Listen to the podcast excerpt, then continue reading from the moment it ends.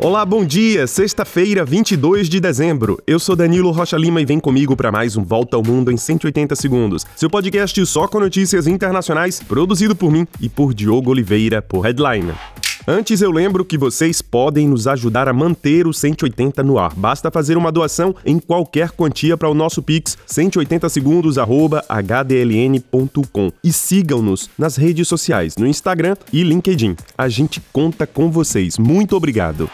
Começamos com notícias da República Tcheca, onde foi declarado o dia de luto nacional neste sábado. O país acorda assustado depois que um jovem de 24 anos matou 14 pessoas e feriu outras 25 na famosa Universidade Charles, em pleno coração da capital do país, Praga. O jovem que foi morto pela polícia também teria matado seu pai em casa antes do ataque da tarde desta quinta-feira. As autoridades tchecas não consideram o ato como um ataque terrorista. Imagens nas redes sociais mostram pessoas correndo em pleno centro da cidade e se abrigando em prédios da universidade onde o próprio atirador estudava. A polícia tcheca revelou nas últimas horas que o atirador teria se inspirado de outros ataques no exterior, principalmente em escolas russas. A República Tcheca, país onde os crimes com armas de fogo são raros, agora vive o seu maior ataque nos últimos 30 anos.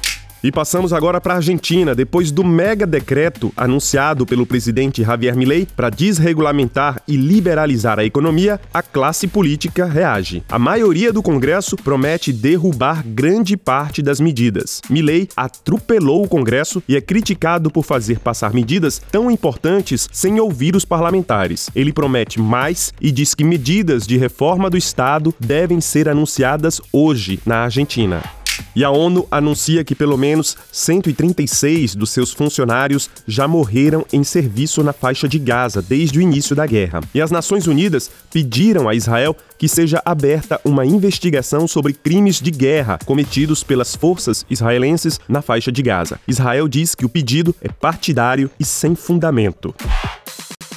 Já o Conselho de Segurança da ONU, sem chegar a um acordo, adiou mais uma vez o voto sobre uma resolução para um cessar-fogo e ajuda humanitária na faixa de Gaza. Um novo voto deve ser realizado hoje e dessa vez os Estados Unidos se dizem prontos a apoiar a resolução.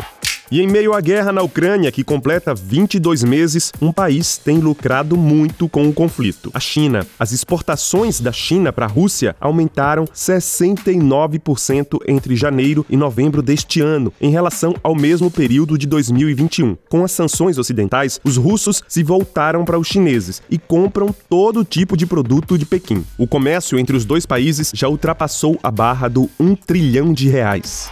E às vésperas do Natal, a inteligência artificial pode ter ajudado a desvendar um mistério sobre o famoso quadro A Madonna da Rosa, feito no ano de 1518. O quadro do pintor italiano Rafael Sanzio representa Jesus, Maria, José e João Batista. Agora, uma alta tecnologia desenvolvida pela Universidade Inglesa de Bradford confirma que a obra foi feita por Rafael, mas o rosto de José foi feito por outro artista, Giuliano Romano, aluno do pintor italiano. A obra está exposta no Museu do Prado, em Madrid, na Espanha.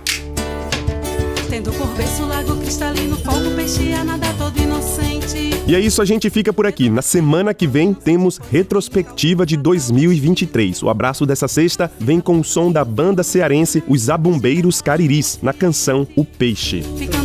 Peixe de repente preso ao anzol do pescador latino. Obrigado a vocês que interagiram conosco e deixaram recado. Vando Cabral, Soraya Barros, Mário Henrique, Vinícius Carvalho Diniz, Miriam Nishimura, Sara Costa e Areli Checkin. Abraço para nossos doadores via Pix, Elisa Brito, Paula Duarte, William e Pietro. Compartilhem o nosso podcast, nos deem cinco estrelinhas e nos ajudem com a sua doação. Para vocês, um excelente dia, um grande abraço e um feliz Natal para suas famílias.